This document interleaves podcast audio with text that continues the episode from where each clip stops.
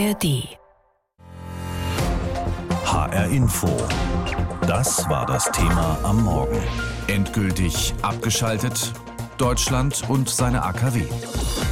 Morgen werden die letzten drei Atomkraftwerke in Deutschland vom Netz genommen. Der finale Ausstieg aus der Atomenergie in Deutschland.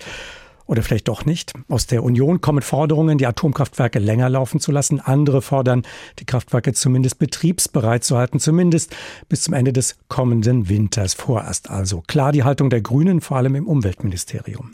Für Bundesumweltministerin Steffi Lemke steht fest, die Entscheidung über den Atomausstieg in Deutschland ist richtig. Das bekräftigte die Grünen-Politikerin noch einmal bei ihrem Besuch im Kernkraftwerk Fukushima. Dort war es 2011 zu einem Reaktorunglück gekommen. Lemke zeigte sich bedrückt über das Ausmaß der Zerstörung. Jahrzehnte könne es dauern und große Summen Geld kosten, um die Schäden zu beseitigen oder zumindest einzudämmen, sagte sie. All das führt für mich dazu, dass ich sage, ich bin erleichtert, dass Deutschland aus der Atomkraft aussteigt. Die Abschaltung der drei verbliebenen Atomkraftwerke in Deutschland, auch für den Kanzler ist das beschlossene Sache, wie eine Regierungssprecherin kürzlich versicherte. Trotzdem kochte kurz vor dem Stichtag die Debatte über die Atomkraft erneut hoch, auch innerhalb der Ampelkoalition.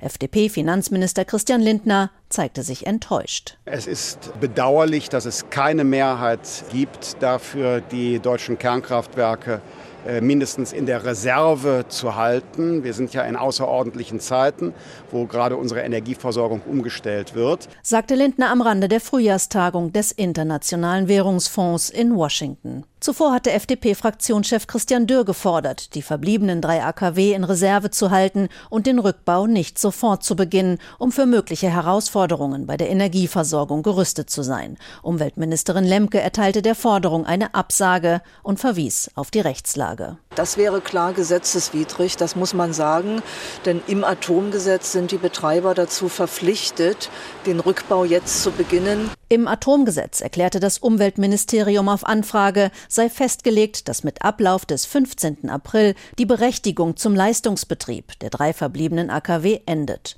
In den Anlagen würden an dem Tag die Reaktoren abgeschaltet und die Stromproduktion beendet. Die Meiler in Reserve zu halten, wäre also problematisch. Unter anderem müsste das Atomgesetz geändert, neue Betriebsgenehmigungen erstellt, neue Brennstäbe besorgt werden. Aber nicht nur die FDP, auch Wirtschaftsverbände kritisierten das aus und sorgen sich um die künftige Energieversorgung. Scharfe Kritik kommt auch aus der Union. Bayerns Ministerpräsident Markus Söder nannte es einen schweren Fehler, jetzt aus der Kernenergie auszusteigen, wie er bei einem Besuch des Atomkraftwerks ISA II sagte. Die Debatte über die Atomkraft, für ihn geht sie auch in Zukunft weiter. Das letzte Wort über die Kernenergie ist nicht gesprochen. Sei ich durch Krisenszenario im Winter, wir halten eine Zukunft der Kernenergie in solchen Krisenzeiten für möglich. Mit guten Ideen und Konzepten glaubt Söder, seien Kernkraftwerke wieder aktivierbar. SPD-Fraktionsvize Matthias Mirsch warnte vor allem mit Blick auf den Koalitionspartner FDP ein Ende der Debatten an. Vielmehr müsse die Koalition nun den Schwerpunkt auf den Ausbau der erneuerbaren Energien legen. Bundestagsvizepräsidentin Katrin Göring-Eckardt betonte, Kernkraft sei teuer, durch erneuerbare Energien gut zu ersetzen und habe im vergangenen Krisenwinter keine nennenswerte Rolle mehr gespielt. Das sagte die Grünen-Politikerin im MDR. Der Ausstieg für sie. Das ist ein guter Tag für die Sicherheit der Bevölkerung, für die Sicherheit der Energieversorgung und vor allen Dingen auch für die Zukunft. Auch Bundesumweltministerin Steffi Lemke bekräftigte, der Atomausstieg mache das Land sicherer, die Risiken der Atomkraft seien unbeherrschbar. Auch sie rief dazu auf, den Ausbau der erneuerbaren Energien voranzutreiben. Claudia Plass war das aus Berlin für HR Info. Das Thema AD-AKW Deutschland zieht den Stecker. Morgen gehen die drei letzten Atomkraftwerke vom Netz. ISA 2, Neckar-Westheim und Lingen werden abgeschaltet. Eigentlich sollte schon zum Jahreswechsel Schluss sein, aber die Angst vor einem Blackout war zu groß wegen des Krieges in der Ukraine und der Gaskrise mit Russland. Und so hatten die drei Meiler noch einmal eine Fristverlängerung bekommen. Die CSU will ja, dass die verbliebenen Kraftwerke weiterlaufen. Die FDP will sie wenigstens betriebsbereit halten. Anna-Veronika Wendland ist Technik- und Osteuropa-Historikerin am Herder-Institut in Marburg. Sie hat das Buch geschrieben mit dem Titel Atomkraft, ja bitte. Seitdem in Deutschland Strom mit Kernenergie erzeugt wird, hat es viele Störungen gegeben. Diese seien allerdings zum größten Teil geringfügige Störungen gewesen, sagt sie. Die Zahl auch der intensiven Überwachung in Deutschland geschuldet. Ich habe sie gefragt, dennoch, wieso sollte man weiterhin überhaupt Risiken eingehen, die in letzter Konsequenz ja viel größer sind als bei anderen Kraftwerken?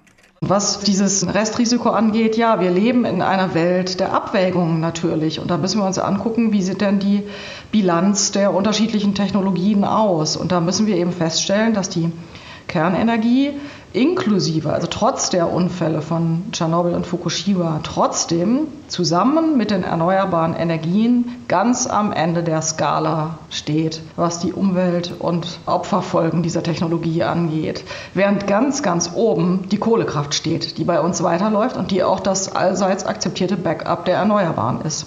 Und das sollte uns schon zu denken geben. Welches Risiko geht denn von den älteren Atomkraftwerken aus? Die sind ja auf eine gewisse Laufzeit, Lebensdauer ausgelegt. Die sollen nun länger laufen, wenn es nach den Atomkraftbefürwortern geht. Steigt damit nicht das Risiko überproportional, dass dort etwas passiert? Nein, man muss das äh, sich nicht so vorstellen, dass man ein Kernkraftwerk in Betrieb nimmt und dann ab dem Inbetriebsetzungsjahr nichts mehr daran tut, sondern diese Anlagen, von denen wir hier reden, also Anlagen wie ISA 2, sind, seit sie in Betrieb genommen wurden, stetig überwacht und geprüft und auch immer wieder modernisiert worden. Ne? Das heißt, es sind auch sehr viele Komponenten inzwischen auch schon längst wieder ausgetauscht worden und es sind auch Nachrüstungen passiert. Denn diese Anlagen müssen eben, das schreibt der Gesetzgeber vor, die erforderliche Schadensvorsorge nach Stand von Wissenschaft und Technik nachweisen können. Ansonsten würden sie niemals nach einer Jahresrevision die Wiederanfahrgenehmigung von der Atomaufsicht bekommen. Und das haben diese Anlagen. Das heißt, man kann davon ausgehen. Und diese Atomaufsichten sind in, Bundes-, äh, in Umweltministerien, die teilweise von Grünen regiert werden. Also auch schon daran kann man sehen, dass da immer eine kritische Aufsicht dahinter ist, ein hervorragendes Aufsichtswesen, was diesen Anlagen auch nichts hat durchgehen lassen. Wenn man bedenkt, äh, wie lange es dauert, ein Atomkraftwerk äh, zu planen, sich genehmigen zu lassen und dann auch noch zu bauen, da gehen ja viele Jahre, geradezu Jahrzehnte ins Land. Würde das in Sachen Energiewende, Klimaschutz überhaupt noch etwas bringen? Ja, man muss immer auf das Gesamtsystem schauen, was man da bauen will. Und da ist es ja auch im, im Falle der erneuerbaren Energien da stehen wir vor demselben Problem. Es reicht nämlich nicht, die Erzeugungsanlagen ins Land zu stellen, sondern was die wirkliche Herausforderung einer auf 100 Prozent erneuerbaren basierenden Energiewende ist, ist eigentlich die Infrastruktur, die man rund um die Erzeugungsanlagen rumbauen muss, um sie überhaupt zu gesicherter Leistung zu machen. Das heißt, das bedeutet Netzausbau, das bedeutet Digitalisierung, besonders im Niederspannungsbereich, und das bedeutet Speicher ja, oder eben Backup-Kraftwerkspark. Das heißt, im Endeffekt, wenn man auf die Speichertechnologie schaut, wird ein System fertig dastehen, ungefähr wahrscheinlich genauso lange brauchen, wenn nicht länger, als wenn man sagen würde, man belässt das System in seiner Grundstruktur, wie es ist, ersetzt aber die fossilen Erzeuger durch Kernenergie, also in diesem Falle die Kohle durch Kernenergie. Viele schauen jetzt gerade auf den Strompreis und sagen, die Atomkraftwerke, die wir schon haben, die sind im Grunde genommen abgeschrieben, könnten also vergleichsweise billig Strom produzieren. Wenn man sich neue Atomkraftwerke anschaut, ist das nicht eine Fehlinvestition dadurch, dass sie eben am Ende so teuer sind? Ja, das stimmt. Die, die laufenden Anlagen, die abgeschriebenen, sind äh, tatsächlich konkurrenzlos billig, kann man schon fast sagen. Ne? Also die rangieren da bei drei bis vier, fünf vielleicht Cent pro Kilowattstunde. Das heißt, da sind die absolut auf so einem erneuerbaren Level eigentlich. Äh, das Problem ist, wenn man tatsächlich neu bauen will, da muss man dann, geht man schon in, die, in den Bereich 12 bis 15 Cent pro Kilowattstunde. Das hängt vor allen Dingen an den Kapitalkosten. Ähm, wenn man so eine Anlage, und das haben viele Hersteller auch gezeigt, wenn man die im Zeitplan baut, dann bleibt die auch in ihrem Kostenplan. Das Problem ist einfach, die Kernenergie ist eine Marathonanwendung. Das heißt, wenn man sich für sie entscheidet, muss man einfach damit leben, dass die erstmal ein paar Jahre lang gebaut wird und dass man sehr viele Upfront-Kosten hat, also was man zuerst sehr viel löhnen muss, um hinterher den Ertrag zu haben. Aber dann laufen die Anlagen auch 60, manche Experten sagen sogar 80 Jahre. Das heißt, das sind dann Lebenszeiten dieser Anlagen, während deren äh, Windparks oder ähm, Solarparks halt mehrmals ausgetauscht werden müssen. Das heißt also, wenn man sich den Nachhaltigkeitsaspekt oder eben auch die Langfristigkeit anguckt der Rechnung, und wir wollen hier ja ein Energiesystem bauen, was mehrere Generationen halten soll, dann gleicht sich das im Grunde wieder aus. Da kann man gar nicht davon reden, dass die Kernenergie da so wahnsinnig viel teurer wäre. Die Atomkraftwerke stoßen kein CO2 aus, aber die Gesamtklimabilanz, so sagen Kritiker, die sei ausgesprochen schlecht. Also eine Milchmädchenrechnung, wenn man sagt, Atomkraft, um die Energiewende zu schaffen, hin zu Klimaschutz? Hm, ich würde sagen, die Studienlage über Lebenszeitemissionen verschiedener Technologien, die ist sehr gut. In einem Land wie Frankreich zum Beispiel, wo die Brennelementfertigung oder auch in Schweden, wo das mit Wasserkraft und Atomstrom gemacht wird, da ist die CO2-Bilanz wirklich unschlagbar gut. Also da rangiert wirklich nach Studienlage die Kernenergie im Level der Windkraft. Das kann man eigentlich festhalten. HR Info das Thema. Diesen Podcast bekommen Sie jeden Werktag in der App der ARD Audiothek. Ende aus vorbei. Morgen gehen die letzten drei verbliebenen deutschen Atomkraftwerke ISA 2, Neckar-Westheim 2 sowie Emsland vom Netz. Eigentlich wäre schon zum Jahreswechsel Schluss gewesen, aber aus Angst vor Blackouts wurden die drei genannten Atomkraftwerke in den sogenannten Streckbetrieb geschickt. Über die Energiesicherheit und die Entwicklung der Strompreise in Deutschland habe ich vor der Sendung mit Professor Bruno Burger gesprochen vom Fraunhofer Institut für Solare Energiesysteme. Er sagt, trotz der vielen neuen Atomkraftwerke, die gerade in Europa oder China geplant oder gebaut werden, sei Atomkraft ein Auslaufmodell. Ich wollte von ihm wissen, im vergangenen Herbst wurde viel über mögliche Blackouts diskutiert. Die kamen nicht. Haben wir die Atomkraftwerke gebraucht, um diese Blackouts zu verhindern? Nein, die Atomkraftwerke, die haben ja nur eine verhältnismäßig geringe Leistung. In Summe waren das 4 Gigawatt, während die gesamte Netzlast bis zu 70 Gigawatt groß ist. Das heißt, die Kernkraftwerke sind jetzt nicht extrem relevant für die Versorgungssicherheit. Das heißt im Umkehrschluss, wir müssen auch uns wegen des kommenden Winters keine Sorgen machen, wenn diese Atomkraftwerke eben nicht mehr laufen? Nein, auch im kommenden Winter brauchen wir uns keine Sorgen machen. Wir haben genügend Kraftwerke, auch äh, andere Kraftwerke. Wir haben erneuerbare Energien, Solar und Wind. Und wir haben Gaskraftwerke und Kohlekraftwerke, die einspringen, wenn Solar und Wind nicht da sind. Und das funktioniert auch sehr gut ohne Kernkraftwerke. Wenn wir auf die lange Sicht schauen, dann sollen wir ja möglichst alle E-Autos fahren, mit Wärmepumpen heizen. Damit wird der Strombedarf steigen. Gleichzeitig müssen wir uns, um die Klimaziele zu erreichen, von fossilen Energieträgern, eben den Kohlekraftwerken und auch den Gaskraftwerken verabschieden. Kann das alles funktionieren mit erneuerbaren Energien ausschließlich? Das kann funktionieren. Wir müssen uns jetzt eben konzentrieren darauf, dass wir das endlich mal durchziehen. Wir haben die Energiewende ja schon lange beschlossen. Wir haben den Kernenergieausstieg schon lange beschlossen und wir haben einfach den Zubau erneuerbarer Energien in den letzten zwei Legislaturperioden extrem vernachlässigt. Wir müssen jetzt alle Kraft darauf verwenden, das zu beschleunigen und dann funktioniert das Ganze auch gut. Haben Sie den Eindruck, dass das klappen könnte in den nächsten Jahren? Wenn man mal die Zahlen sich so anschaut, dann hat man den Eindruck, da müssen unglaublich viele Windkraftanlagen eigentlich tagtäglich gebaut werden, weit mehr als bisher. Kann das funktionieren, ohne dass man jetzt massiv das Tempo gleich ad hoc erhöht? Bei den LNG-Terminals haben wir auch das Tempo massiv erhöht, ad hoc. Und das Gleiche brauchen wir jetzt für die Solarenergie und für die Windenergie und vielleicht auch noch für Batteriespeicher, die für einen Ausgleich sorgen zwischen Verbrauch und Erzeugung, die beide ja schwanken. Das Problem mit den Erneuerbaren ist eben ja auch die Speicherung. Wenn im Winter die befürchtete Dunkelflaute auftritt, also eine Phase von vier Wochen, sechs Wochen mit vielen Wolken, die Photovoltaik nicht funktioniert und dann auch noch Windstille herrscht und keine Atomkraftwerke mehr da sind, wie wird man dieses Problem in den Griff bekommen können. Wir brauchen natürlich zusätzlich Batteriespeicher, hauptsächlich als Kurzfristspeicher tagsüber oder vom Nachmittag in den Abend rein, um Solarstrom zu speichern. Und wir brauchen längerfristige Speicher. Das sind erstmal Gaskraftwerke, die da einspringen. Die sind zuerst noch fossil betrieben, aber in Zukunft können die dann auch mit Wasserstoff betrieben werden. Können Sie sich eine Extremsituation vorstellen, in dem das alles nicht ausreichen wird, dass Deutschland möglicherweise Atomstrom aus Frankreich oder möglicherweise sogar aus der Ukraine importieren muss, um über eine Dunkelphase im Winter zu kommen? Ja, wir müssen zuerst in erneuerbare Energien einsteigen, bevor wir aus der Kohle aussteigen. Zuerst kommt immer der Einstieg in was Neues und dann kommt der Ausstieg aus dem Alten. Und deshalb, wenn wir jetzt Erneuerbare zubauen, dann sparen wir dadurch erstmal CO2-Emissionen ein. Wir lassen aber die Kraftwerke noch da, sodass sie im Notfall einspringen können. Und erst wenn wir dann genügend andere Kraftwerke haben, schalten wir es ab. Die Panikmache, die viele Leute machen, dass wir zu wenig Strom hätten in Deutschland, das kann ich nicht verstehen. Die Strompreise in Deutschland, die sind ja im internationalen Vergleich extrem hoch. Das ist ja auch ein großer Nachteil für den Wirtschaftsstandort Deutschland. Wird das Problem durch den Wegfall der Atomkraftwerke verschärft? Die erneuerbaren Energien, Photovoltaik und Wind haben extreme Zubauraten und Steigerungsraten von 25 Prozent pro Jahr, zum Beispiel bei der Photovoltaik. Die ganze Welt schwenkt auf erneuerbare Energien um und da sind wir nicht die Einzigen.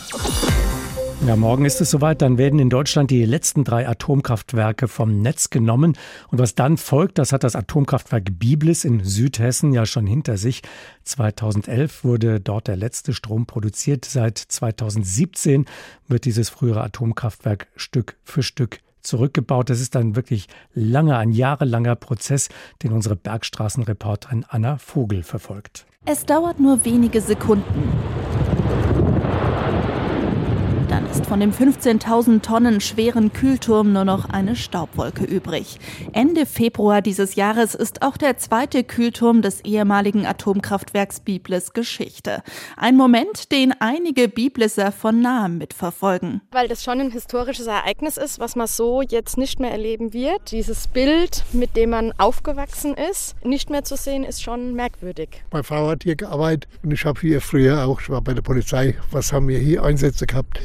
Und ich habe zu meiner Frau gesagt, gehst du mit? Ich so, nein, da kommen mir die Tränen. Der Abriss der Kühltürme macht nun auch äußerlich weithin sichtbar, was im Inneren der Reaktorblöcke schon lange klar ist. Aus dem ehemaligen Kraftwerk ist eine Rückbaufabrik geworden. Obwohl die Brennstäbe schon seit 2019 ausgebaut und in großen Castor-Behältern im Zwischenlager in Biblis verstaut sind, die Vorgaben bei Besuchen der Anlage bleiben streng. Sicherheitskontrollen, Helme, Schutzbrillen, orangefarbene Schutzanzüge und auch ein Dosimeter zur Strahlenmessung sind Pflicht. Kameras. Mikro. Mikros, alles was rein muss, muss jetzt eingemessen werden. Sprecher Alexander Scholl führt durch eine Schleuse. Vor uns stehen Kisten mit Kabeln und Metallteilen. Rund 270 Mitarbeiter bauen das Atomkraftwerk Biblis für den Betreiber RWE Stück für Stück auseinander. Vom kleinen Metallteil bis zum tonnenschweren Dampferzeuger.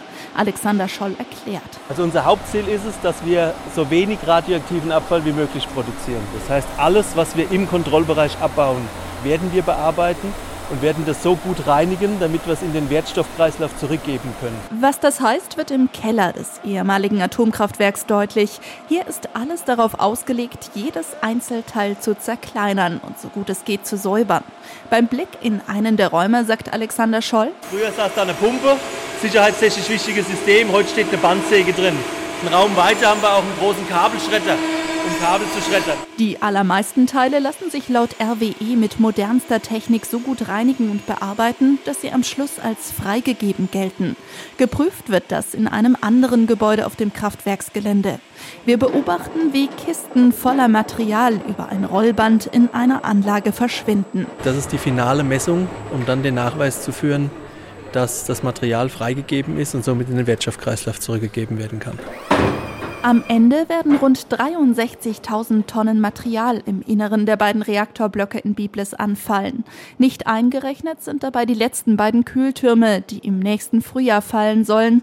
Und auch nicht mit eingerechnet sind die Reaktorgebäude selbst mit den hohen Betonkuppeln. Was mit denen passieren soll, steht noch nicht endgültig fest. Aber vermutlich werden sie noch stehen, wenn 2032 das Atomkraftwerk Biblis endgültig kein Atomkraftwerk mehr sein wird. Am Samstag werden die letzten drei deutschen Atomkraftwerke vom Netz genommen. Mit Ablauf des Tages erlischt deren Betriebserlaubnis. Zuletzt standen die AKW zwar nur noch für ein Zwanzigstel der hiesigen Stromproduktion, aber auch diese Lücke muss geschlossen werden. Können das die Erneuerbaren allein leisten oder muss doch mehr Kohlestrom produziert werden? Und was heißt das dann wieder für die deutsche CO2-Bilanz? Fragen, die Martin Polanski beantwortet. 5 Prozent klingt nicht viel. Für rund 5 Prozent der Stromproduktion in Deutschland haben die letzten drei Atomkraftwerke zwischen Januar und März gesorgt. Aber diese 5 Prozent werden mit dem Ende der Kernkraft hierzulande nun wegfallen. Die Lücke muss also geschlossen werden. Karin Pittel ist die Leiterin des Zentrums für Energie und Klima am Münchner IFO-Institut für Wirtschaftsforschung. Ihre Prognose für den Lückenschluss? Kurzfristig kann die geschlossen werden durch eine stärkere Kohleverstromung, das heißt also ein Hochfahren der Kohlekraftwerke, auch durch mehr Gas, wenn sehr viel Nachfrage da ist und aber eben auch durch Importe bzw. geringere Exporte an Strom. Aufschlussreich ist der Blick auf das vergangene Jahr. Bereits zum Jahresbeginn 2022 waren drei zwei der damals noch verbliebenen sechs AKW abgeschaltet worden, was den Anteil des Atomstroms halbierte. Und im Februar überfiel Russland dann die Ukraine, was unter anderem zur Folge hatte, dass die hiesigen Gaskraftwerke deutlich weniger Strom produzierten. Um diese große Lücke zu schließen, wurden ausgemusterte Kohlekraftwerke wieder ans Netz genommen. Der Anteil des Kohlestroms stieg deutlich und damit auch der CO2-Ausstoß in der Stromerzeugung. Der Solarstromanteil nahm ebenfalls zu, weil Photovoltaik derzeit schnell ausgebaut wird. Energieexpertin Pittel geht aber nicht davon aus, dass die jetzige Atomstromlücke schnell allein durch Erneuerbare geschlossen werden kann. Denn Solar- oder Windkraft sind extrem wetterabhängig. Erneuerbare können das so kurzfristig nicht lösen, weil die speisen ein, wenn sie einspeisen und alles, was eben nicht durch Erneuerbare gedeckt werden kann, muss hinzukommen aus anderen Energieträgern. Auch die großen Netzbetreiber verweisen auf den Bedarf an gesicherter Leistung, um das Netz stabil zu halten. Und was an Atomstrom Strom fehlt, müsse durch andere Kraftwerke ersetzt werden, wenn es an Ökostrom mangelt. Kohlestrom ist dann schon aus Kostengründen die erste Wahl. Schlecht für die CO2-Bilanz. Umso schneller will die Bundesregierung nun die Energiewende voranbringen, durch zügige Genehmigungen und deutlich mehr Flächen für Windräder und Solarparks. Ziel ist eine Verdreifachung des Ausbautempos. 2030 sollen die Erneuerbaren für 80 Prozent der Stromerzeugung sorgen, der grüne Wirtschaftsminister Robert Habeck. Die Pläne sind ambitioniert und ehrgeizig, aber möglich und äh, erreichbar sind sie allemal. Allerdings sind die Herausforderungen dafür groß. Erstens, der Strombedarf wird noch zunehmen durch Elektroautos und Wärmepumpen. Zweitens, insbesondere die notwendigen Starkstromleitungen von Nord nach Süd kommen bisher nur langsam voran. Und drittens, auch zukünftig muss es konventionelle Reservekraftwerke geben für die Phasen, wenn Wind- und Solaranlagen wetterbedingt kaum Strom produzieren. Die Bundesregierung will dafür neue Gaskraftwerke bauen lassen, die auch wasserstofffähig sind, um die besonders klimaschädlichen Kohlekraftwerke mittelfristig ersetzen zu können. Also insgesamt viele Baustellen. IFO-Energieexpertin Karin Pittel. Das ist nicht ganz ohne Risiko, würde ich mal sagen, weil wir eben doch eine ganze Menge bis 2030 tatsächlich auch schaffen müssen. Also den Ausbau der Erneuerbaren, den Ausbau der Netze, den Ausbau auch der Gaskraftwerke. Und bisher ist in allen Dimensionen noch nicht klar, dass wir das tatsächlich auch schaffen. Die 5% Atomstrom fallen nun also weg. Das ist zwar nicht sehr viel, aber es macht die Herausforderungen für die Energiewende noch größer. HR Info. Das Thema. Wer es hört, hat mehr zu sagen.